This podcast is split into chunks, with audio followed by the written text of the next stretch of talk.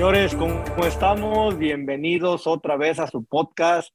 Y hoy quiero hablar con una persona que tenía rato queriéndola entrevistar. Me costó trabajo, no se crean tanto, pero sí, por ahí me tocó conocerla y después aprender un poquito más de ella porque es mujer.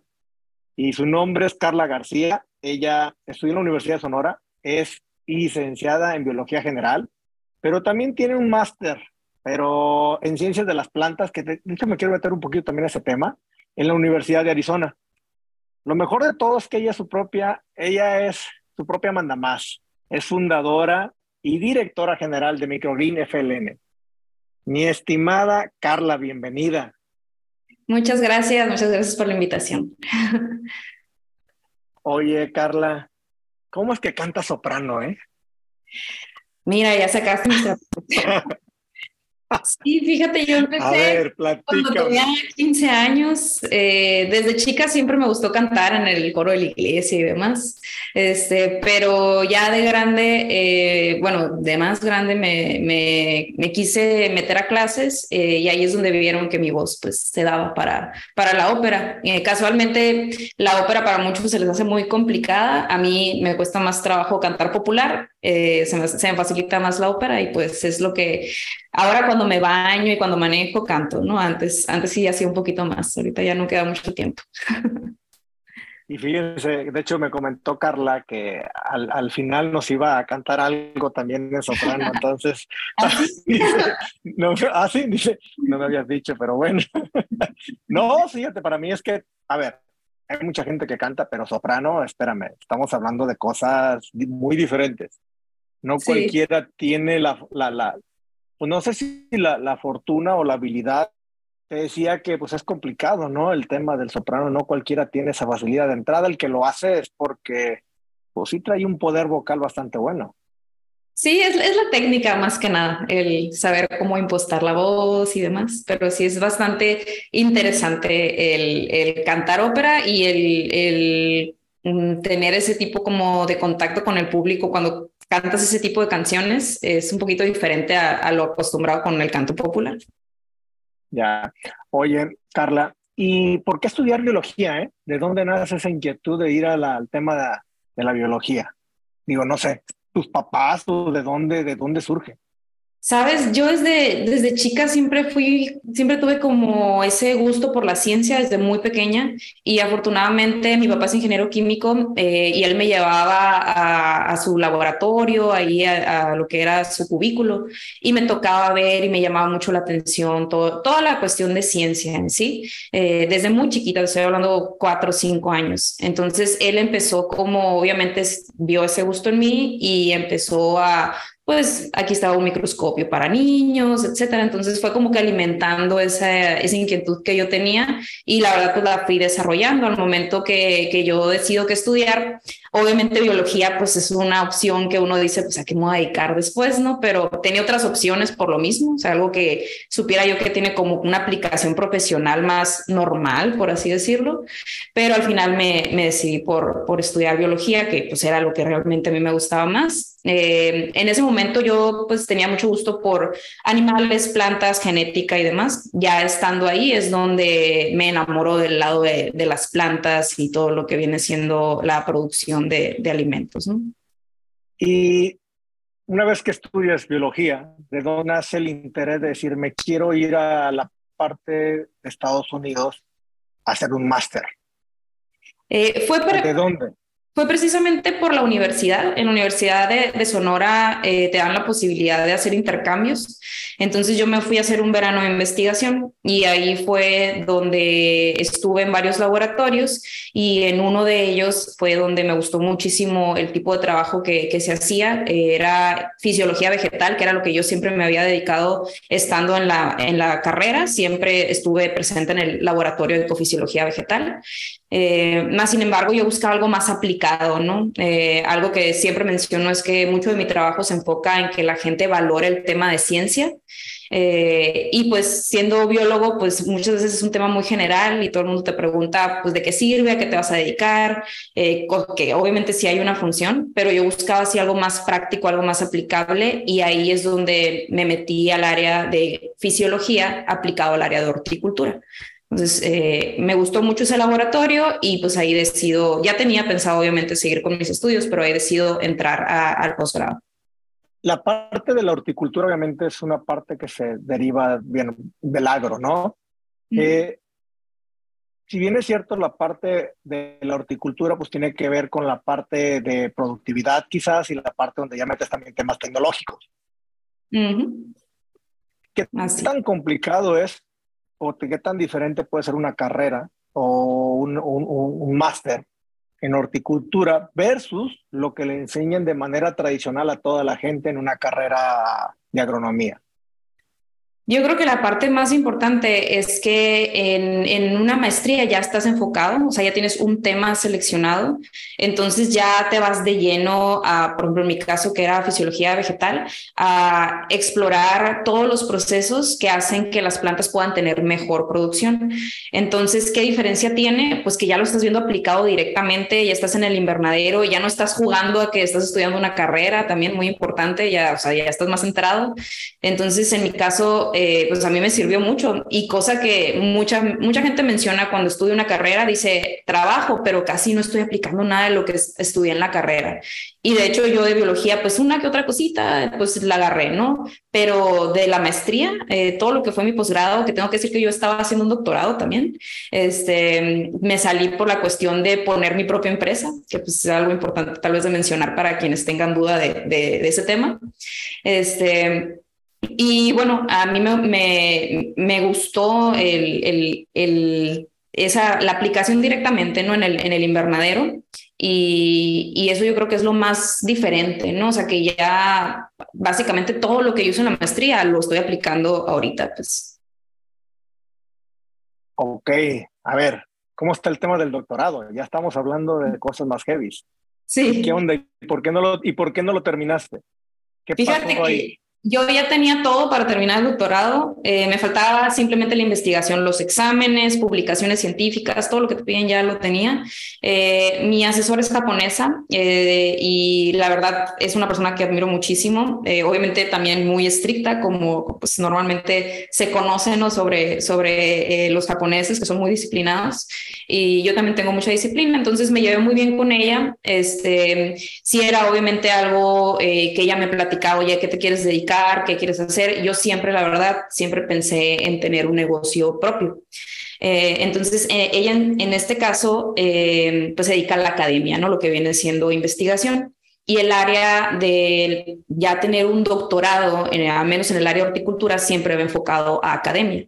Entonces, ella como era tan dedicada hacia los alumnos, ella me decía, oye, es que si tú vas a, no vas a terminar en la academia, ¿qué hago yo eh, pues aquí descifrando todos los días, porque de verdad no tienes idea, era un estudio que ella me hacía todos los días eh, y, me decía, eh, si tú vas a ir a poner un negocio, me dice, te sirve mucho más el salir, el terminar con una maestría y empezar a agarrar experiencia para iniciar tu negocio. Y cosa que realmente te tuvo muchísima razón, porque para el tiempo que yo me hubiera estado graduando, yo ya tenía la empresa empezada. ¿no? Entonces fue más que nada una guía que ella me dio y, y yo tomé la decisión junto con ella. Eh, y la verdad, al final del día me sirvió muchísimo. Ok, entonces, a ver, una vez que tú estudiaste, ¿ya estabas también estudiando, trabajando? ¿O ya estabas poniendo tu negocio? ¿Qué empezaste primero? Eh, no, primero la industria privada? Primero estaba estudiando, primero estudié eh, y cuando terminé la maestría eh, fue cuando me regreso a México, porque esa también era mi idea, yo me quería regresar, no quería quedarme en Estados Unidos, que, que obviamente cuando tú estudias allá las ofertas laborales están por todos lados y tú que manejas mucho el tema de emprendimiento, pues es bueno también que conozcan en este tipo de, de podcast que es bueno aferrarse a su idea, porque obviamente mis papás me decían, oye, ¿por qué no agarras trabajo con Driscoll? O sea, me estaban haciendo ofertas buenas, obviamente, y yo dije, no, yo me regreso, yo empiezo con lo mío, eh, ya si de plano no funciona, pues, pues sé que tengo opciones, ¿no? Entonces, este, yo empecé después, ya después de que salí, empecé como a los, ¿qué serán? los seis meses más o menos, empecé con, con mi negocio. ¿Qué tal difícil fue para ti poder emprender? O sea, ¿qué te llevó a emprender? Porque, a ver, estás en un área muy bonita, con un futuro enorme, pero quizás hacerlo, pues a lo mejor no es tan barato para arrancar, ¿no? Entonces, ¿cómo le haces para llegar ahí? Sabes, yo tuve mucha suerte, siempre digo, o sea, se tiene que juntar la suerte con el esfuerzo, ¿no? Entonces, eh, realmente no batallé en la cuestión de poder empezar a generar capital para yo poner un negocio, porque obviamente yo salí como estudiambre, este, y siempre platico esta, ya lo he platicado también otro, en otro podcast, este, mi papá me, me regaló un carro cuando yo regresé a México, entre comillas, ¿no? Porque yo lo tenía que pagar, nada más lo, lo sacó de un pequeño engaño y me dejó con un deudón. Entonces yo tuve que, pues, oye, pues, no tengo trabajo, ¿de dónde voy a sacar este para, para pagar el carro, no? Y me quedé, pues, ¿qué voy a hacer? Empecé a buscar trabajos y vi lo que pagaban y dije, no, o sea, ni, ni, ni para la mensualidad, ¿no? Este, y ya dije, bueno, pues mi idea es poner algo propio. ¿Qué puedo hacer ahorita? Que tengo conocimiento. Y la verdad tenía muchísimo. Como te digo, mi asesora eh, fue una persona extraordinaria que me enseñó demasiado, bueno, es una persona extraordinaria que me enseñó mucho. Eh, entonces tenía yo mucho conocimiento que yo sabía que le hacía falta a, las escuelas, al menos en la Universidad de, Sonora, por ejemplo. Eh, y dije, pues voy a hacer un curso, voy a hacer un curso con todo lo que conozco. Empecé con un curso que se llama Ingeniería y Manejo de Invernaderos. y empecé, me acoplé con una empresa en ese momento que ellas ya daban capacitaciones simplemente como para pues presentar mi capacitación con ellos. Y fue un boom, o sea, realmente me empezó a ir muy bien eh, con la cuestión de las capacitaciones, empecé a hacer otras. Ya cuando empecé a tener pues ya mi, mi capital, pues empecé a construir un cuarto de producción donde empecé a poner los microgreens, que es el primer negocio que, que yo empecé a hacer. Ya posterior viene el sacar eh, los cursos eh, por la empresa Hortaméricas México, que es otra empresa que manejo. Eh, y la venta de insumos y demás, ¿no? Y ya se fue escalando. A ver, ¿qué tan difícil fue que tú pusieras ahí tu primer invernaderito para hacer tus pruebas? Pues sabes que no fue tan complicado porque muchas personas piensan, y qué bueno que lo preguntas, muchas personas piensan que el rollo de granjas verticales es muy complejo, muy caro, lleno de tecnología, y realmente no es así. O sea, puedes empezar de una forma muy básica. Yo empecé con un cuarto de unos nueve metros cuadrados, de tabla roca, puse un mini split, compré anaqueles, eh, puse unas lámparas, eh, que al principio eran lámparas muy sencillas, ya después las cambié por las lámparas que yo sé que debería tener el sistema, pero yo sabía que eran funcionales eh, al, momento que empecé. Entonces, realmente no tuve que hacer una inversión muy fuerte, la verdad. O sea, hablando de un invernadero, por ejemplo, obviamente pues es mucho más caro. Entonces, es algo muy importante que la gente conozca, ¿no? Que las granjas verticales no tienen que ser algo muy caro o lleno de tecnología para generar un negocio que sea rentable, ¿no? Obviamente depende mucho del tipo de producto que estés haciendo, que en mi caso yo estaba haciendo microgreens, que sí son mucho más sencillos en cuestión de producción. ¿Cuántas personas pueden llegar a una fiesta con una botella de tequila y decir, les traje una botella de mi tequila? Ah, está fregón, ¿no? Seguro que no son muchas y a quién no le gustaría hacerlo. El tequila es un símbolo de México y un pilar en su economía, pues el año 2022 registró un incremento del 29% en las exportaciones y un 21% en crecimiento de las ventas nacionales. Entonces, además de ser un gran negocio, el tequila es sexy. Ahora imagínate qué tan sexy es ser dueño de uno. Pues, ¿qué crees? Esta puede ser tu oportunidad. Tequila, mil demonios, quiere ser el tequila del futuro y une el mundo tangible con el intangible. Por solo 2.500 dólares, tú puedes comprar un toque de mil demonios y volverte un asociado. Ojo, recibirás utilidades como socio, serás parte de un grupo selecto de inversionistas, tendrás invitaciones exclusivas a eventos tequileros en Tequila Jalisco y obviamente entre muchos otros beneficios. ¿Qué esperas?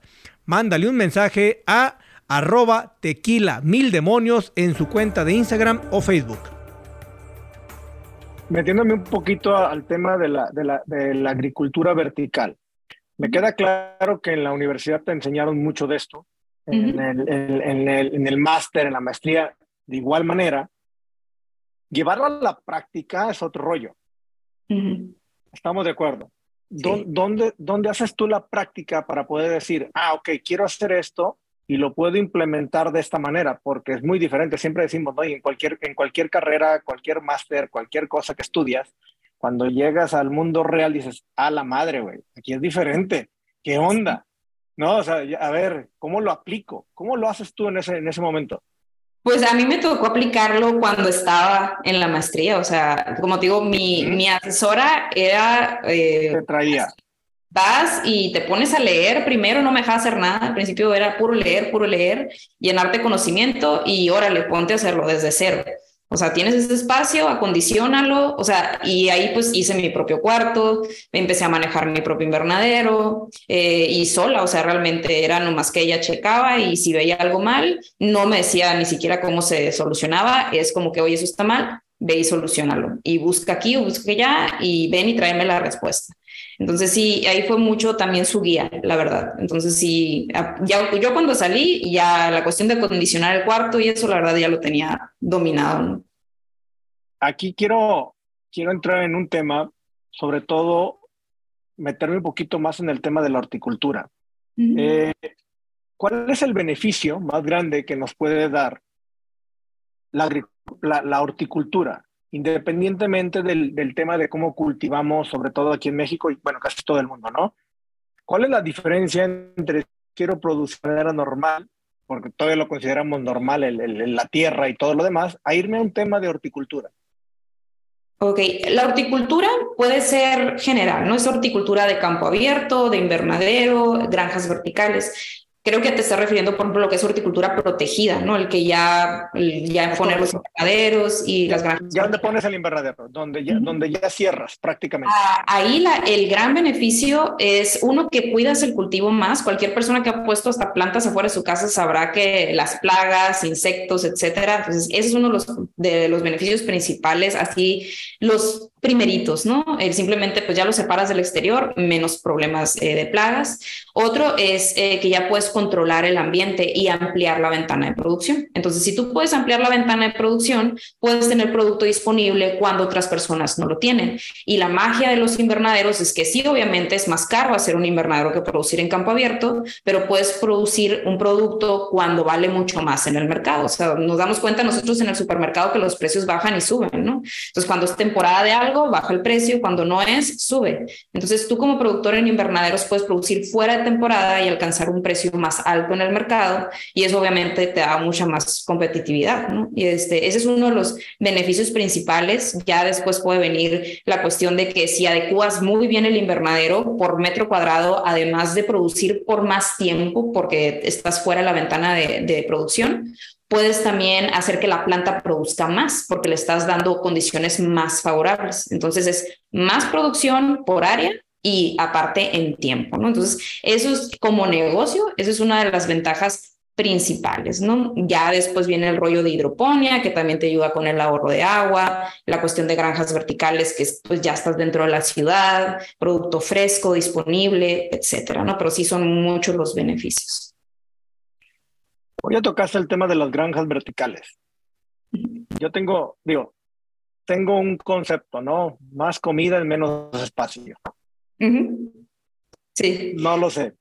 Platícame de eso. Las granjas verticales vienen a ser un método de producción que podamos nosotros ponerlo dentro de las ciudades para obtener un producto fresco disponible, el dejar de utilizar el suelo, eh, o sea, lo que es el área natural para producir, que es lo que estamos acostumbrados a hacer. Y esto viene de problemas por incremento poblacional, que es un tema pues bastante fuerte que muchas personas todavía no conocen. Eh, las noticias nos ponen lo que, lo que está ahorita, ¿no? Los problemas actuales, pero si uno se va a los congresos, por ejemplo, es algo que resuena todo el tiempo, o sea, ¿qué vamos a hacer en el 2050? ¿Qué vamos a hacer cuando seamos, 9 mil millones de habitantes? Entonces, las granjas verticales comenzaron principalmente, por ejemplo, en Asia, donde pues sabemos que hay ciudades que tienen población muy, muy grande. Entonces, ellos empezaron a ver el que pues es una necesidad el ya tener que tomar las áreas de la ciudad para encontrar cómo producir dentro de ellas con menos recursos. Entonces, ahí fue donde comenzó con el doctor Kosai, que fue quien pues, prácticamente como fundador, ¿no? Lo que vienen siendo las granjas verticales. Eh, y pues fue algo que ya después pues empezamos a darnos cuenta que ya no cabemos no nada más en las ciudades de Asia, sino en todas partes. Entonces, por eso cada vez escuchamos más acerca de este tema y es un tema serio realmente. Es, eh, hay reuniones anuales donde se juntan investigadores, donde se ve el problema que vamos a enfrentar, que se sabe ya que va a suceder en la cuestión del uso de recursos, problemas de, de uso de suelo, problemas de uso de agua, potenciales guerras por, por no tener dónde producir o los recursos para producir. Entonces las granjas verticales vienen a ser, junto obviamente con el manejo de los invernaderos con más tecnología, una opción para poder producir más comida en menos espacio, tal cual como tú lo mencionaste. Sí, justamente ahí te tocaste el tema de la FAO, ¿no? 2050, chingo de gente, necesitamos, no sé, 60, 70% más alimento. Sí. Eh, esa es una opción viable, entonces las granjas verticales. Sí, es una opción viable para algunos cultivos. No tenemos todavía descifrado para todos los cultivos, al menos los cultivos de hojas son los que están más estudiados en rentabilidad y producción. Ahorita ya hay más eh, eh, información también en la cuestión de berries, eh, fresas, arándanos, tomates también, pero realmente lo que está más estudiado para mercado es la cuestión de, cultivos de hoja, pero al menos la idea y lo que se va a necesitar es el poder producir, por ejemplo, variedades que sean nutritivas, eh, estoy hablando obviamente de, en más tiempo, ¿no? Cuando ya tengamos una necesidad y que obviamente los productos van a subir mucho de precio, o sea, si no hay espacio para producir, no hay agua para producir alimentos, pues ¿qué va a pasar? Va a subir todo de precio, ¿no? Entonces vamos a necesitar enfocarnos en comprar productos que realmente nos puedan brindar la calidad nutricional que nosotros necesitamos. Entonces, la investigación va muy mm, en esa dirección, ¿no? Para granjas verticales.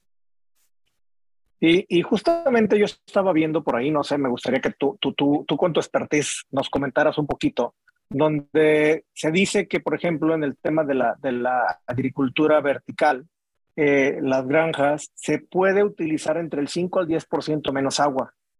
Eh, no sé qué tan cierto sea, porque estamos hablando de un ahorro impresionante en un tema de agua, ¿no? Y también donde escuchaba sobre el tema de que había casos donde en 10 metros cuadrados podías producir casi lo de una hectárea. Y decía, a ver, a ver, a ver, a ver. ¿Será cierto o no será cierto? ¿Qué, qué, qué tú nos puedes decir de eso? Sí, sí es verdad, siempre y cuando obviamente tengas la altura, obviamente tienes un espacio pequeño, pues te tienes que ir para arriba, ¿no? Empresas como Plenty, eh, Aerofarms, 90 eh, Acres, eh, son empresas que tienen esa estructura de producción masiva en áreas pequeñas. esas empresas obviamente llaman mucho la atención porque tienen pues, mucha tecnología, vemos mucho desarrollo. También quiero mencionar que hay proyectos que han fracasado por empezar tan grandes, ¿no? Pero pero, pues por, lo mismo que pues no hay un historial todavía de cómo hacerlo, pero al menos esas empresas eh, sí, o sea, ellos logran producir cantidades mm, masivas ¿no? de, alimento, principalmente cultivos de hoja, en espacios muy reducidos. Y en cuanto al ahorro de agua, es un ahorro que puede ser del 60 al 90% en comparación a, la, producción tradicional. O sea, realmente es muchísimo. ¿Por qué, ¿Por qué es tanta diferencia? Porque aquí no tenemos tanta evapotranspiración como lo tenemos afuera por la cuestión de la radiación solar y además porque utilizamos técnicas que nos permiten recircular el agua. O sea, hay sistemas que todo el año tú puedes estar usando la misma agua. Obviamente vas a agregar más porque va, la planta lo toma, se evapora un poco, pero es la misma agua con la que comenzaste, simplemente la estás trabajando y la estás recirculando. ¿no? Entonces, eso viene a, pues obviamente, a cambiar la forma en la que usamos el agua en la producción de, de, plantas ¿no? o comida. Si tenemos todas estas ventajas en, en, este mercado, por ejemplo, ¿por qué no tratar de, de, ir más sobre este rubro? O sea, ¿por qué no, no apostarle un poquito más a las granjas verticales? Digo, no sé, pero creo que México estamos completamente en pañales. No lo sé, digo, creo que Estados Unidos está un poco más avanzado, pero no sé México. Sí, hay una tendencia que se está incrementando, ¿no? Eh, estamos hablando de países Estados Unidos, donde cada vez vemos más. Yéndome primero al área de hidroponía, por ejemplo, que es la técnica que nos ayuda a ahorrar agua, es impresionante cómo eh, a mí me toca ir cada año a un evento que se llama Cultivate, que ahí es como que se juntan todas las industrias eh, en Estados Unidos y cada año tú ves el porcentaje, o sea, al principio a lo mejor era un cuarto de todos los stands eran de hidroponía. Ahora tú vas y el 80% tienen algo relacionado con hidroponía, entonces ya ves que va incrementando por necesidad. ¿Por qué? Porque ya empieza a haber estímulos del gobierno, etcétera, donde ya la, el productor ya lo trae en, en que, ok, o sea, si hago este tipo de producción, mi producto pues es de mejor calidad, lo puedo vender a mejor precio, aparte estoy ahorrando agua, eh, cumplo con estándares que me empiezan a, a, pedir. Y acá en México el tema de hidroponía igual se ha venido incrementando, ahorita ya tenemos mucha producción hidropónica, pero pues detrás vienen las granjas verticales. Entonces nosotros vamos, siempre hemos ido como haciendo lo mismo que es Estados Unidos, pero en un grado un poquito más lento. Entonces, mismo caso, ¿no? La hidroponía ya lo hemos visto que se está incrementando muchísimo lo cual es muy bueno. Hace falta, obviamente el gobierno todavía ni sabe que son, ni sabe que es un sistema hidropónico y rechazan los proyectos porque no saben qué son, pero bueno, este, pero al menos los productores ya son un poco más conscientes de, a lo mejor no lo hacen por esto de ahorro de agua y sustentabilidad, simplemente porque pues el producto sale mejor, es más fácil exportarlo, mejor calidad,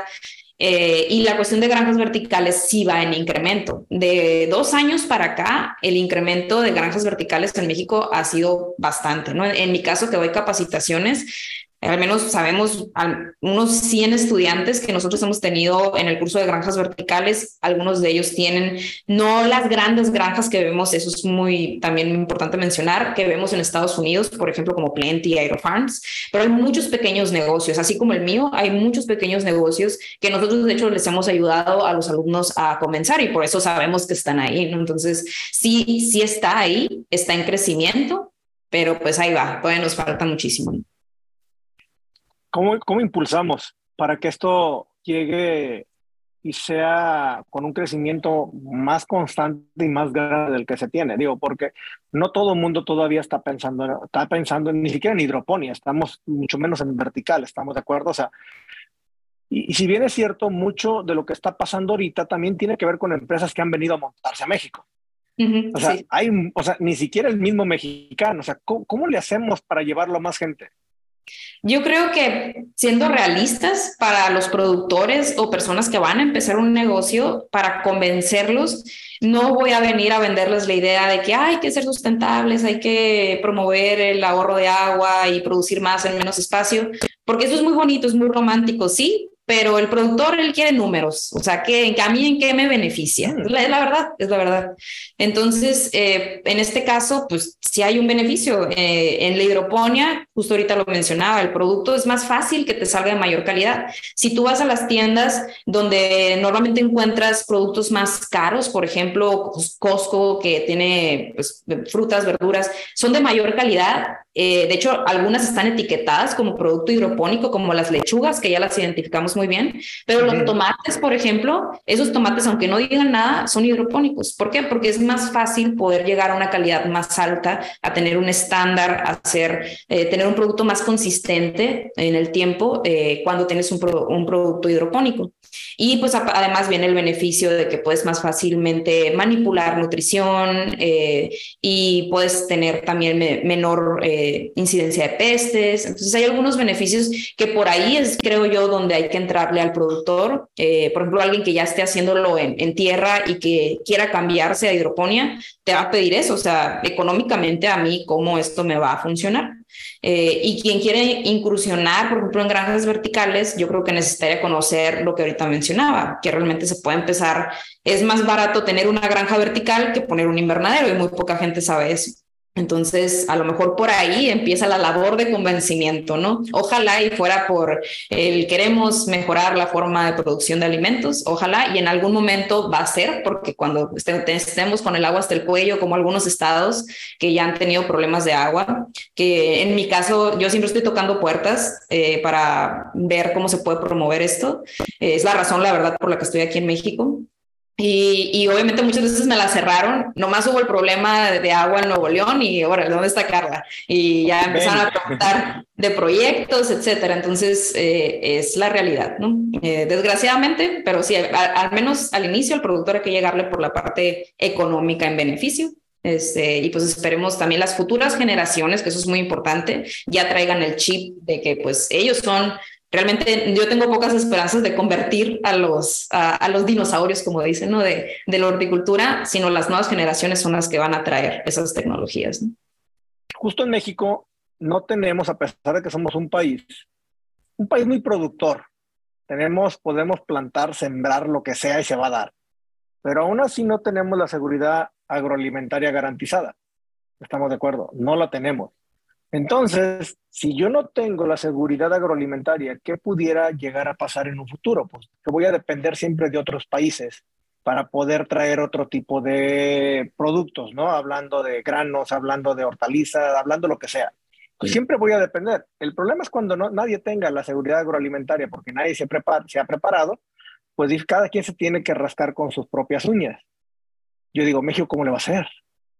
Sí, hace falta también mucha educación y lo bueno que ya empezamos a ver un poquito más de eso en las familias, digo, porque también es, es muy importante que uno pueda hacerlo, ¿no? Que cualquier persona pueda saber cómo producir al menos lo básico en casa. Creo que eso debería ser así como, como sabes, no sé, destapar el excusado, como sabes, cosas básicas que te van a ayudar a que tú puedas seguir en tu casa y que sea funcional es una herramienta básica también el, oye, ¿cómo puedo producir? ¿Cómo puedo generar yo alimento en mi hogar? ¿no? Entonces, cada vez como que vemos un poquito más de eso también, como que esa curiosidad por las nuevas generaciones eh, o simplemente pues padres de familia como que ya involucran más a sus hijos en ese tema, pero creo que es algo que, que la gente debería de realmente reflexionar. O sea, tienes tantas cosas en tu casa, haces tantas cosas, trabajas tanto y, y realmente pues sabes cómo generar tu propia comida, o sea, pudieras generar tu, tu, propio alimento y pues muchos realmente pues no saben hacerlo, ¿no? Yo, a mí me, me mandan mensajes, amistades y todo de que, oye, ¿cómo, ¿cómo germino lentejas, ¿no? O sea, para hacer germinado lenteja, ¿no? Algo que, por ejemplo, es muy básico, ¿no? Entonces, ojalá y, y, todos lo vieran como una herramienta básica para, para subsistir, como así hacemos con muchas cosas. ¿Cuánto es la diferencia entonces entre invertir en una, en, vamos a ponerle un ejemplo no normal, que no sé cuál, cuál ejemplo tú me puedas poner, en, en diferencia en inversión en cuanto a una hectárea o algo así de un cultivo versus cambiarlo a una hidroponía en cuanto a una en cuanto a producción y en cuanto a costo. ¿Cuál es la diferencia y cómo decirle a la gente por qué a, a nivel y a largo, mediano, largo plazo es mejor este que el otro, ¿no? Sí, es, sí es un poco más caro, no es así mucho más caro, o sea, hablando ya de un, porque hay invernaderos de tecnología que son de tierra. Entonces, tú agarras, si tú agarras ese invernadero y lo conviertes en un sistema hidropónico, ponle que tengas a lo mejor un 30% más de gasto, eh, pero también estás generando un producto que lo vas a poder vender más caro, en mayor cantidad. ¿Qué es lo que pasa con los productores normalmente? Producen y te pueden decir, no, es que yo sí tengo producto de alta calidad, pero los segmentas. ¿Por qué? Porque esto es para exportación, esto es nacional y esto pues para los amigos, ¿no? Ya la rezaga. Eh, y cuando tienes un sistema hidropónico, tu parte de exportación pues se va, se incrementa normalmente, ¿no? Entonces, a ver, Carla, eh, ahí me tocó estar con una persona del agro que me impresionó mucho lo que él hacía. Eh, ¿Por qué? Porque si bien es cierto, hoy la mayoría de la gente se está quejando porque en el agro no da. No da la producción y no me da el costo de venta. ¿Estamos? No hay precio en el mercado. Oye, quiero sembrar esto, se cayó el precio de la cebolla. Vamos a poner un ejemplo. Se cae el precio de la cebolla, no me sale ni para pagar los gastos. Yo digo, a ver, a ver, a ver. Vámonos poniendo las cosas bien. ¿Por qué? Porque yo necesito por hectárea, a cielo abierto, plantar tantas plantas, ¿no? Vamos a poner el caso, no sé, de la fresa. Meto, no sé, 20 mil plantas por hectárea. Ah, perfecto. Pero ¿qué pasa en un sistema, por ejemplo, vertical? ¿Cuántas realmente puedo llegar a meter en un sistema vertical? ¿A cuántas X se me puede ir? ¿No? Por ejemplo, no sé, estoy poniendo un número, no sé si vaya a ser cierto o no, tú me, tú me corriges y me dices, Armando, está súper mal. Entonces vamos a poner que yo voy a meter 40X o 50X más. ¿Qué quiere decir eso? Que a lo mejor las 20 mil, vamos a ponerlas, voy a multiplicar y voy a meter 500 mil plantas. O sea, ¿qué tan viable es esto de meterlo a tantas X en ese tipo de sistemas? Porque obviamente en ese momento elevo mi productividad como si tuviera 40 hectáreas en vez de una, o 20 hectáreas en vez de una. No lo sé, ¿qué tan viable es eso? Sí, las granjas verticales te van a permitir obviamente irte a varios niveles de producción, o sea, hablando de nivel tal, Em, o va a depender del tipo de sistema, cuántos niveles vas a tener, pero sí, o sea, obviamente si tú tienes muchos niveles en un área pequeña, vas a tener mucho mayor productividad. Obviamente también hay que mencionar el costo, ¿no? Que vas a tener que pagar luz, o sea, hay, un costo operativo también de, de por medio, ¿no?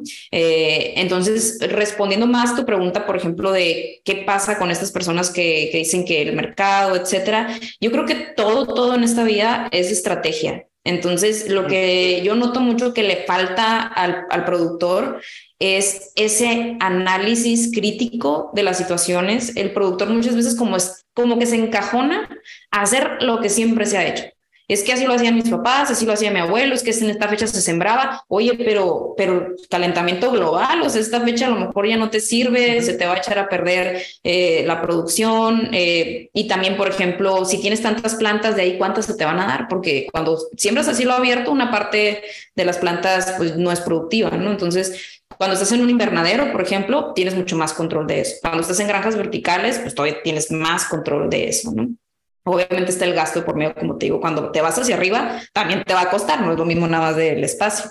Entonces, ese creo que es pues, un tema importante de mencionar, pero, mm, pero sí, o sea, mm, ahí el problema más que nada es la estrategia.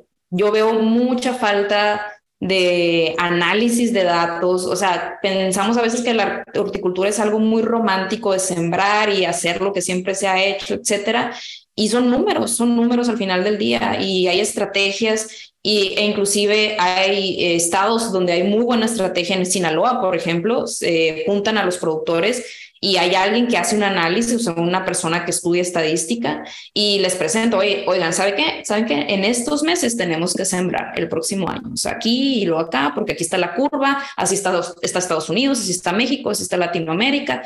Entonces, eso hace falta. Si venimos y trabajamos como siempre lo hemos hecho sin voltear a ver qué está pasando afuera, pues obviamente te vas a venir a topar con pared, que es lo que me toca, y te lo platico así porque me toca, soy consultora, entonces me tocan esas quejas, ¿no? Entonces, oye, pues a ver, ¿por qué estás sembrando en esta fecha? ¿Por qué no hiciste esto? O sea, ¿por qué no pusiste, no sé, necesitabas ventilación, no la pusiste, tu producto obviamente ahora ya vale menos, eh, apenas si lo vas a poder vender. Entonces, hace falta mucho ese como análisis crítico eh, en, el, en el productor, ¿no? El, el ya empezar a ver los números. Eh, muchas veces como que hacemos todo muy empírico, la verdad, esa es la palabra, son muy empíricos. Entonces, eh, ese es lo que a lo mejor se debería de ahí mejorar un poquito, ¿no? Sí, y yo creo que y vuelvo a regresar al tema educativo, ¿eh? Vuelvo a regresar al tema educativo porque creo que no se está, no se está enseñando toda esta parte. Y perdón que lo diga, a veces, a veces va a sonar, eh, sonar muy polémico, pero, híjole, la mayoría de ingenieros agrónomos se convierten, están estudiando para ser vendedores y no lo saben. La mayoría va a terminar trabajando para una empresa de insumos. Así y no lo sabe. Cuando creo que deberían de estar apostándole a cosas completamente diferentes. Y creo que ahí es donde estamos fallando, porque cuando los preguntas, la mayoría está, está en esa parte. Yo digo, a ver, a ver, a ver, ¿qué estamos haciendo mal? ¿Dónde está realmente esa área de oportunidad que todos deberían de estar, de estar criándole hacia el agricultor? Porque si en ese momento, si me convierto en un vendedor, yo lo voy a estar asesorando únicamente para venderle mi producto, no para realmente buscar esa, esa forma de incrementar una productividad para tener una mayor rentabilidad con mejores y más pocos insumos. Entonces, se convierte en todo un tema porque no todo mundo llega al nivel que tú estás con un sistema de estudio completamente diferente, donde quizás tú, por ejemplo, tú dices, no, wow, a ver, esto yo ya abrí los ojos, yo estoy viendo cosas que la gente no está viendo y estamos de acuerdo. Tú estás viendo cosas impresionantes, por ejemplo, estoy viendo un caso de Singapur, del tema de todo un edificio que lo tienen lleno de plantas, unas cosas que están haciendo en Dinamarca, entonces, oye, a ver, en Dinamarca no se da nada. Estamos de acuerdo, o sea, ¿qué se vas a plantar? Y ahora resulta que hasta en el desierto tenemos ya también invernaderos. Entonces, a ver, y nosotros que tenemos todo, luz, agua, clima, tierra, tenemos paros, tenemos marchas, tenemos todo lo que tú quieras porque la gente no le está saliendo cultivar. Y hay gente que dice, mejor métele la rastra porque no nos da. Yo digo, a ver, ¿dónde está Carla? Traigan a Carla aquí. Sí, y fíjate que eso es algo que a nivel global la gente lo sabe, México es un lugar que se puede explotar en cuestión de horticultura. Y precisamente por eso a partir de cuando hace como tres años, creo que cuando empezó la pandemia, eh, hay un evento que se llama Green Tech que se hace en Países Bajos normalmente y se empezó, o sea, los de Green Tech, que son, pues es una, hay un grupo global eh, dijeron, hay que hacerlo en México y lo empezaron a hacer en México hace como tres años, creo, si no me equivoco, cuatro. Este, ya con la pandemia pierdo la noción del tiempo. Este, y lo hicieron con ese propósito de despertar al productor, porque GreenTech es de tecnología en, en producción de alimentos. Entonces, eh, pues ahí están tratando de jalarnos, de abrirnos los ojos poco a poco a los productores eh, y sí, poco a poco vemos el avance.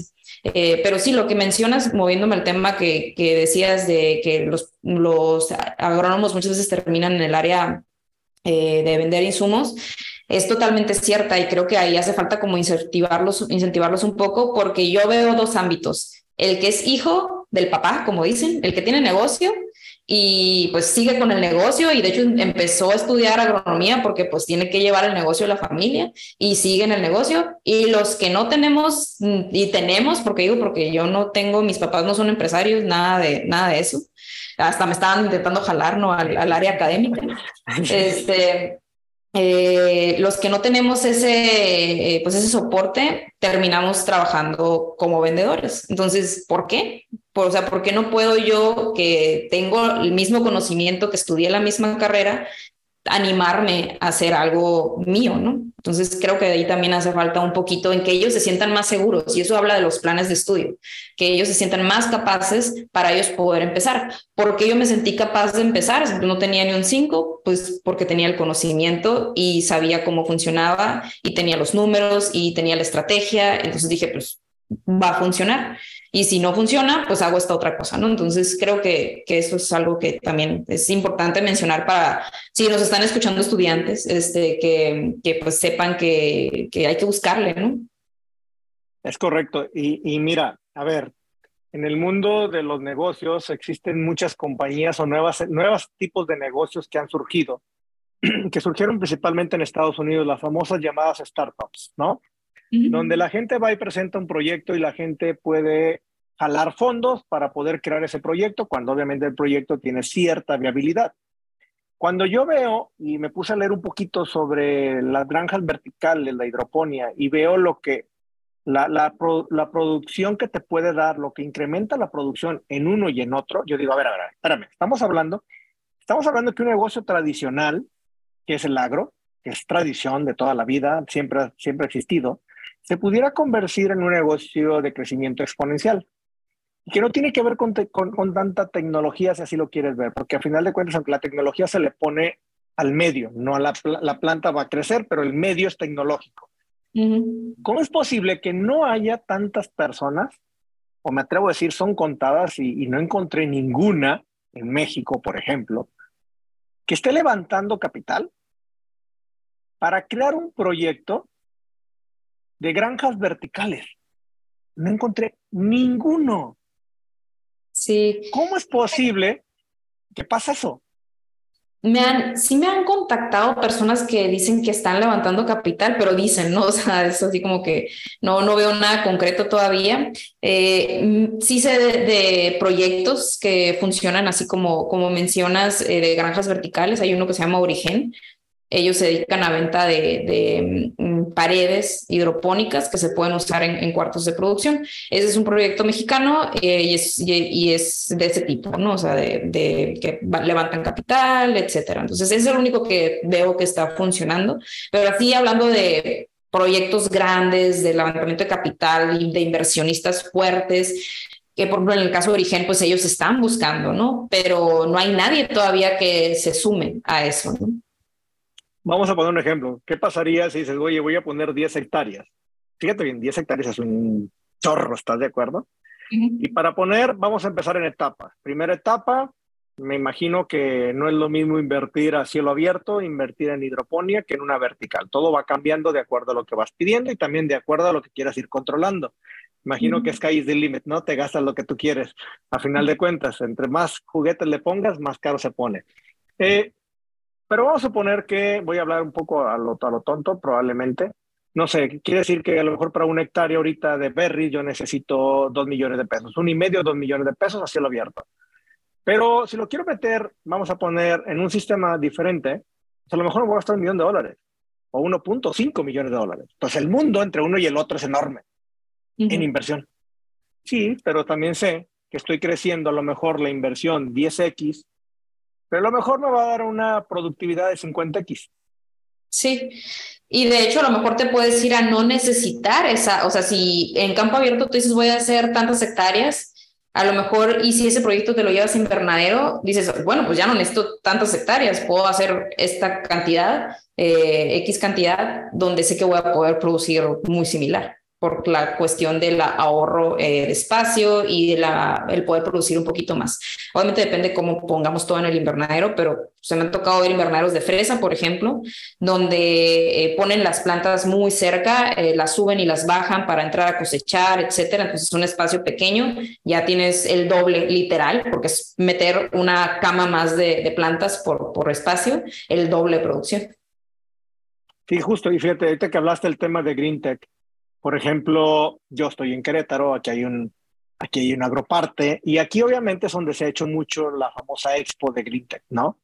Eh, donde los holandeses llegaron, montaron su agroparque, que obviamente lo que están produciendo es mucho pimiento, tomate, y es lo que se va a Estados Unidos todo. Entonces, sí, me ha tocado estar en alguno de ellos, y la verdad, está cañón, tienen todo controlado, clima, todo, ¿no? O sea, todo lo tienen perfectamente muy bien. Y yo digo, otra vez vuelvo a lo mismo, está bien padre, porque sí generan empleo, sí generan muchas cosas, pero es alguien que entiende que México es potencia para muchas cosas y viene y se aprovecha de eso. Cuando el, realmente el que debería de estarlo aprovechando seríamos nosotros. Así es. Nos dan ellos tienen algo, pero, pero, pues, ellos, Pero al final de cuentas es de ellos. Entonces yo digo, a ver, tendríamos que cambiar ciertas cosas. Es como ahorita el tema del nearshoring, todos hablamos, está bien bonito, porque van a llegar muchas empresas extranjeras y se van a montar en México. Está bien padre y lo celebramos y lo gritamos, pero todo el mundo, ¿eh? ¡Wow! Las empresas extranjeras van a llegar a México. Y digo, mira, qué padre, ¿no? Celebramos cómo van a llegar unas empresas a montarse en México para vender a Estados Unidos. O sea, lo estamos celebrando, es como cuando celebramos las remesas, ¿no? ¡Ay, nos están mandando dinero de allá para acá! O sea, está padre, sí. Pero el problema no es ese, el problema radical es, oye, ¿por qué estamos dejando, bueno, ¿por qué más bien estamos celebrando que las empresas extranjeras vengan a montarse aquí? Deberíamos de celebrar, mira, ahora ya surgieron 10 empresas mexicanas que van a exportar a Estados Unidos a través de estos tipos de productos, porque a través de un programa de gobierno que sacaron, pues resulta que ellos se tecnificaron y lograron ahora sí llegar al otro lado. Y toco ese tema porque en el mundo que tú estás, ¿qué tanto apoyo de gobierno realmente puede haber a ese sector específico de, hidroponía y meter tecnología?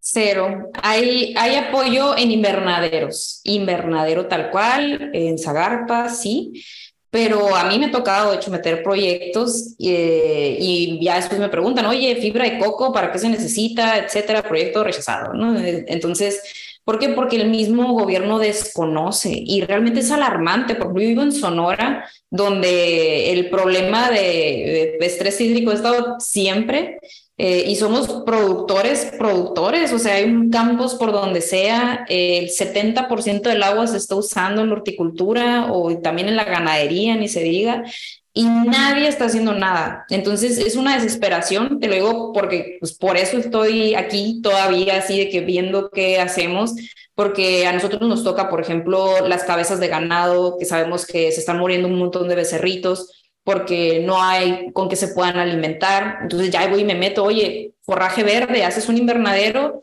poca agua, produces comida de súper buena calidad para tus animales, ¿no? Entonces, uno tiene que ir así a fuerzas, a, obviamente empezar a juntar a la gente, pero el gobierno ahí sí le hace falta bastante. Eh, y empezar a incentivar, porque en algún momento lo van a hacer, cuando ya estemos con el agua hasta el cuello, inclusive en congresos nos ha, nos ha tocado que se mencione el de que en algún punto a lo mejor iba a ser estricto el que o, eres un proyecto hidropónico o no, o no eres un proyecto nuevo, ¿no? Por la cuestión de, uso de recursos. Entonces, eh, pues gobierno en algún punto tiene que abrir los ojos en que pues este tipo de proyectos se tienen que empezar a apoyar o de perder incentivar, ¿sabes qué? De perder darle preferencia a ese tipo de proyectos algo, ¿no? Para que la gente empiece a animarse un poco más también. Sí, pero digo, sí, sí, es como medio, medio, medio tristón porque eh, estamos apoyando que las empresas lleguen donde les están otorgando terrenos gratis, donde les estamos diciendo, oye, te voy a dar una reducción de impuestos porque seas del extranjero, vengas a México y metas aquí tu inversión. Y cuando tú eres el mexicano que quieres producir algo, que quieres quizás a lo mejor innovar algo, pues no hay apoyo y no hay nada. Yo digo, a ver, creo que estamos un poco medios equivocados en el sentido de que celebramos cosas que quizás no deberíamos de celebrar tanto. Deberíamos de celebrar cómo estamos creciendo este sector, porque es uno de los sectores más importantes para México.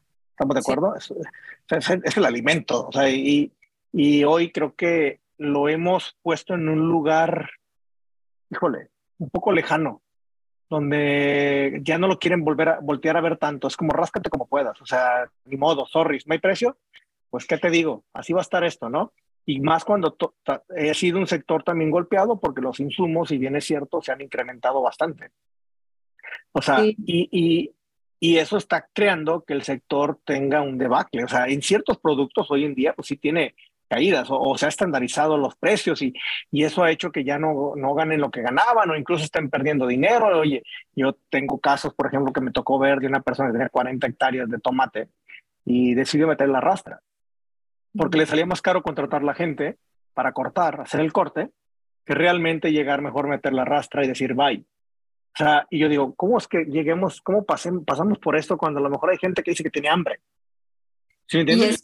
mencionas ahí una palabra clave, que es algo que no mencioné ahorita que estábamos hablando de, de por qué a la gente ya batalla un poquito más en, en el ramo de horticultura, eh, la mano de obra. La mano de obra, ahí sí a nivel global, ahorita es el primer problema. Eh, me tocó ver también, por ejemplo, de hecho, ahorita que está el problema de, las personas indocumentadas en Estados Unidos, que las están regresando y no hay quien coseche, se están echando a perder un montón de uvas, etcétera, ¿no? Entonces, la mano de obra es un problema bien fuerte. Eh, no es que la gente ya no quiera trabajar, no es eso, eh, sino que pues necesitas más, tienes que pagar más. Obviamente, pues ya no estamos en la edad media para andar eh, negreando a la gente. Eh, por decirlo así. Este, entonces ya la gente hace más conciencia también de eso, ya una persona no te va a hacer un trabajo como antes por, por unos pesitos, ¿no? Entonces, eh, y, y, muchas empresas lo saben, ¿eh? Y, y, dan muy buenas pagas y no tienen problemas con personal, pero pues obviamente quienes pueden hacer eso son algunas empresas que están muy bien posicionadas, pero es un problema a nivel global que la solución también está en el método de producción. Si tú puedes poner un método de producción que sea más fácil para cosechar, por ejemplo, las fresas, no es lo mismo estar agachándote a recoger fresas que están en el suelo, a tenerlas a la altura donde tú estás e irlas cosechando. Puedo hacer más, mucho más rápido, eh, sin que sea un desgaste físico para mí, eh, por, por, por en menos tiempo. Entonces, ese es un tema también muy mm, importante ahorita, ¿no? A nivel global, eh, como tú dices, hay personas que no, pues no tienen para cosechar. Supe también de personas en Perú que tenían un montón de producción de arándano y el arándano se está echando a perder porque no, pues no lo podían cosechar, no había gente para cosechar. Sí, está, eh, está cañón, digo, ese, ese tema da para mucho porque, híjole, está, está, es bastante amplio, pero también es cierto que en el agro es muy común ver a gente trabajadora, pero ver mucho el tema del hombre. ¿Qué tan complicado ha resultado ser mujer y estar metida en el agro? Ah, fíjate que es una muy buena pregunta. Eh, voy a empezar desde el principio, si me lo permites. Échale. Cuando yo entré con, mi, con mi asesora, que te comento, la doctora Sherry Kubota, ya le voy a poner nombre, este, pues pasó una junta y pues todos así como que bien asustados, ella era, pues es muy estricta, y ya llega un amigo y me encierra eh, en uno de los cubículos y me dice, oye, nada más te tengo que decir, yo, yo iba llegando, que ninguna mujer se ha graduado de aquí. Y yo de que no me digas, digo, voy llegando, y yo llorando, ¿no? Así literal. Y ya con el tiempo me di cuenta, como te digo, esta persona era, o sea, te leía toda, me, o sea, cualquier cosa que no me sabía, ella ya lo sabía, etcétera. Entonces, era muy pesado, pero ella me lo dijo y la verdad tenía toda la razón. Me dijo, es que yo te estoy preparando porque tú allá afuera tienes que saber el doble que los demás. ¿Y cómo sé que tenía razón? Porque me ha tocado desgraciadamente dar seminarios y uno nota cuando alguien está ahí como que queriendo hacerte desatinar, eh, feo, o sea, al punto que la demás gente se da cuenta. Y al final, digo, te digo porque me pasó, eh, que era una bolita, ¿no? Como de unos eh, que estaban en la misma empresa, que los habían mandado a una de mis capacitaciones, y estuvieron así dando lata toda la conferencia y al final fueron a pedirme disculpas y me dieron sus tarjetas, etcétera. Entonces, Sí, o sea, la verdad, sí es algo que te toca verlo. Eh, todavía, la verdad, todavía uno tiene que andar de que, que me pongo, o sea, desgraciadamente.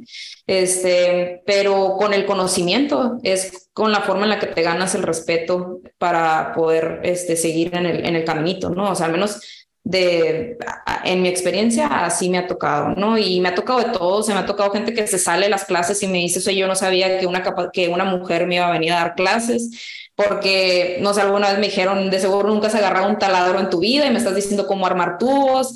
Entonces, es un área eh, que la verdad yo, obviamente al principio, cuando recién empiezas, como que sí eres más sensible, pero ya ahorita uno tiene que agarrar el carácter de este, y la verdad yo con eso me defiendo, o sea, con el conocimiento. Si vas a venir eh, y vas a decirme algo, pero yo tengo más conocimiento que tú, al final del día yo me siento más, me siento segura de lo que estoy hablando y, defender lo que, lo que yo voy a dar de opinión, etcétera. Entonces, eh, como consejo para quienes están en el, en el agro y son mujeres, esa es una herramienta muy importante. El que tú sobresalgas por tu conocimiento hace que te ganes el respeto, desgraciadamente, que ya deberías de tener por parte de, los hombres ¿no? en, el, en este negocio. Sí, fíjate que me da gusto que cada día encuentren más mujeres en el tema del agro, porque era, e, es un rubro donde no se ve mucho.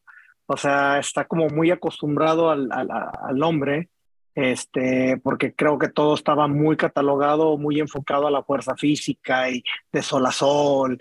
Y creo que hay, hay demasiadas cosas como el sector que tú estás, este, donde me impresiona, por ejemplo, la, la, capacidad del conocimiento que tienes para ver toda esta parte nueva que la mayoría no está viendo. Y que no nada más eso, también lo llevas a través de, a lo mejor dices, oye, fíjate que yo a veces hago la parte de los talleres o capacito, ¿no? En cómo hacer todo este tipo de cosas, porque no todo el mundo lo va a saber. Entiendo que sí, hoy que puedo meter algo en, con lámparas. Ajá, ¿y qué lámpara es? ¿La voy a poner la de mi casa o qué? Sabemos que no es así, estamos de acuerdo. O sea, y ahí hay un juego interesante que no todo el mundo quiere jugar porque hay que aprender. Y aprender se requiere tiempo, tiempo, esfuerzo, dinero, y no lo van a hacer. ¿Por qué? Porque es más cómodo quizás estar sentado en un lugar o hacer lo que siempre le han enseñado a hacer cultiva de esta manera. Entonces viene de generaciones en generaciones, el abuelo, el papá, el hijo. Entonces creo que hay un trabajo muy bueno el que están haciendo ustedes, que es el, llevar un mensaje hacia afuera, decir, hey, también las mujeres podemos estar en ese sector, ¿eh? O sea, pónganse pilas, porque creo que sí, pues, sí se puede y creo que están tomando mucha referencia del sector.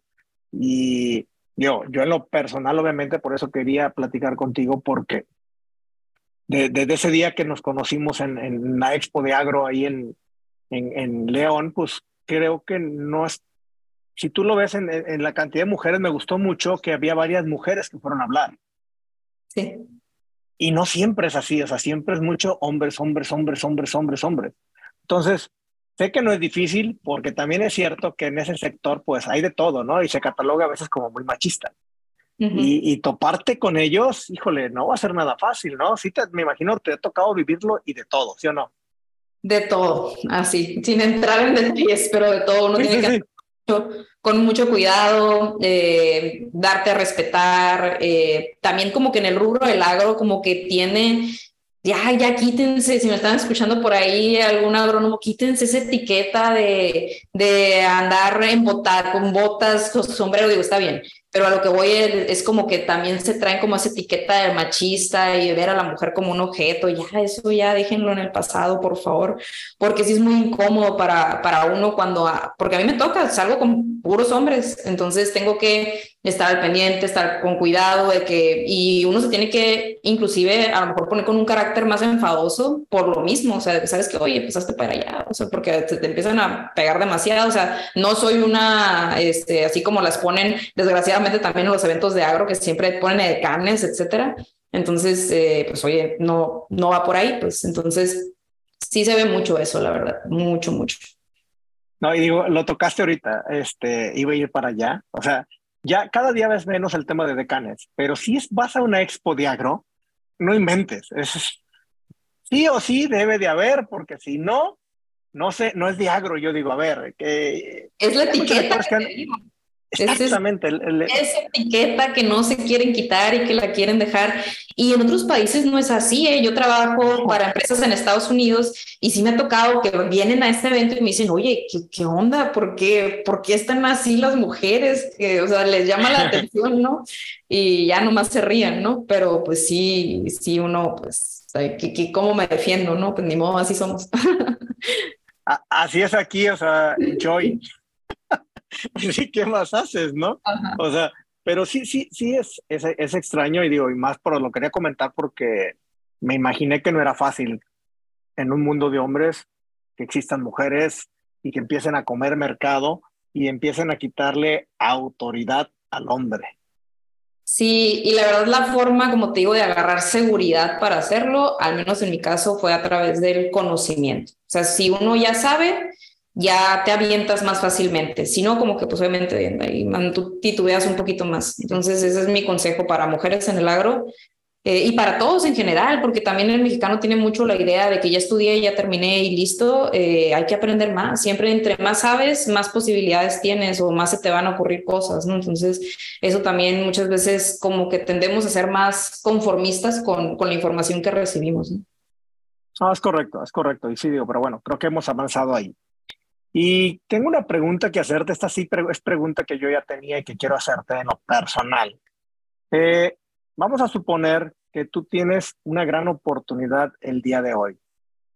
puedes ser la presidenta de Estados Unidos si quieres, no me importa, pero tienes, tienes la oportunidad, más o menos, te lo voy a poner así, si tú tuvieras la oportunidad de cambiar el mundo en tu giro, ¿tú qué harías? Mm, si tuviera así la posibilidad de tiene la varita mágica. Vamos a poner que Carla tiene la varita mágica. Mm, yo creo que así yéndome directo a lo que creo que se necesita, me iría a meterle más conocimiento a las nuevas generaciones eh, para que empezaran a hacer, o sea, porque yo te podría decir, ah, poner invernaderos de alta tecnología y que tengan eh, sistemas hidropónicos, pero no, no va por ahí porque la raíz del, del problema está ahí. O sea, el, darle el conocimiento a la gente que está estudiando para que se anime a hacer este tipo de proyectos eh, y que tenga el conocimiento para poderlos manejar. Yo creo que eso es lo que, lo que haría, porque es lo que estoy haciendo ahorita. Ahorita me dedico a enseñar, enseñar, enseñar donde me dejen. Eh, o sea, trabajo toda América, español, inglés. Eh, o sea, no es, no es un tema nada más nacional, es algo que obviamente se necesita en todos lados. Entonces yo creo que me iría a eso, o sea, a que la gente eh, o en el sector del agro finalmente empiecen a utilizar todo lo de ciencia en horticultura, todo el conocimiento que sale en los laboratorios y lo empiecen a usar en los invernaderos porque no tienen idea de la magia que hace la ciencia dentro de los invernaderos. Son números, todos son números y las plantas son extraordinarias en su respuesta al medio ambiente y podemos, no tienen idea de lo que podemos llegar a hacer y sin entrar en rollos de genética y, y transgénicos, simplemente con el ambiente controlado, con la nutrición adecuada, conociendo todo lo que se hace en los laboratorios, aplicándolo en invernaderos. Eso es como mi sueño, así de que en todos los invernaderos pudiera aplicarse, o sea, lo que se está generando en un laboratorio, meterlo y ver el beneficio. Ok, así es como tú cambiarías el mundo dentro de ese sector. ¿Estámonos? Sí. ¿No? Ahora, vamos a suponer que yo soy el director, el presidente de la FAO, ¿va? Y te mando a llamar Carla es una chingona, mándenla a llamar, quiero platicar con ella. Y ya Carla, te digo, a ver Carla, ¿cómo quitaríamos el hambre del mundo? ¿Qué harías en tu sector para quitar el hambre del mundo? ¿Qué implementarías? También ahí sería conocimiento, pero ni siquiera en el sector del agro hablar de hacer algo, no, que la gente empiece a producir en casa. El, el crear eh, a lo mejor escuelas o alguna forma que cada país tuviera como que esa cosquillita de empezar a hacer actividades para que la sociedad empiece a hacer sus propios cultivos, a lo mejor en las comunidades, en las cerradas de perdida o cada quien en casa, pero la solución está ahí porque si tú no tienes comida y estás esperando a que haya comida disponible y que esté en el precio que tú puedes pagar, pues probablemente en algunos años haya muchísima gente que no pueda hacerlo, ¿no? Entonces, la solución al menos rápida es, bueno, pues yo crezco mis lechugas, yo crezco mi tomate, mis, mis, mis, pepinos, lo básico que a veces no es tan complejo, nada más hay que saber cuándo sembrar y cómo trabajar la tierra. Como digo, son cosas que no son tan complejas, que a veces tenemos conocimiento de cómo hacer otras cosas para subsistir nosotros eh, eh en la comunidad. Y yo creo que eso sería algo básico, ¿no? Que ya se empieza a hacer, pero creo que le falta muchísimo todavía a que la gente eh, se empiece a interesar más en esto, ¿no? Y que lo vea como algo necesario. O sea, así como sabes hacer un montón de cosas, el producir es tan importante como todo lo demás. ¿no? Fíjate que algo que me gustó de la pandemia, digo, van a decir, ay Armando, ¿cómo que te gustó la pandemia? No, no, no me gustó la pandemia, pero hay algo que detonó que me hubiera gustado que siguiera pero veo como que se enfrió mucho. Yo creo que mucha gente empezó a querer plantar sus propias cosas. Empezó a detonar y empezó y la gente a querer, ¿cómo, ¿cómo le hago para tener yo mi, mi propia granjita aquí de cositas, ¿no? Mi, mi propio invernaderito o mis propios cultivos. Y se empezó a dar mucho, empezó a puso bien padre, pero ¿qué crees? Después creo que las cosas se enfriaron y ya no fueron igual. Este, ¿Tú crees que la gente sea, después de pandemia, se hizo más consciente para hacer esto? Sí, sí se hizo más consciente un pequeño porcentaje, porque nosotros nos damos capacitaciones también de huertos, entonces también nos tocó ver. Nosotros vendíamos un kit de, bueno, lo vendemos todavía un kit de germinación, que en la pandemia, pues obviamente, pues todo el mundo quería uno. Este, sí se apagó ya después que la pandemia pasó, pero sí como que hay gente que todavía tiene el interés. Yo creo que sí despertó. Y de hecho el tema de granjas verticales que te comenté que a partir de dos años hemos visto un incremento, creo que también fue a, a raíz de la pandemia, de que a lo mejor la gente empezó a hacer sus experimentitos en la casa y le empezó a llamar la atención y vio que funcionaba y es como que, ah, bueno, y si pongo un negocio de esto y a lo mejor son los que nos están llamando ahorita, ¿no? Digo, estoy nada más como que concluyendo después de, de, todo lo que hemos platicado. Pero sí, o sea, yo creo que, que sí la gente a raíz de la pandemia es un poquito, poquito más de conciencia hmm. eh, en ese tema.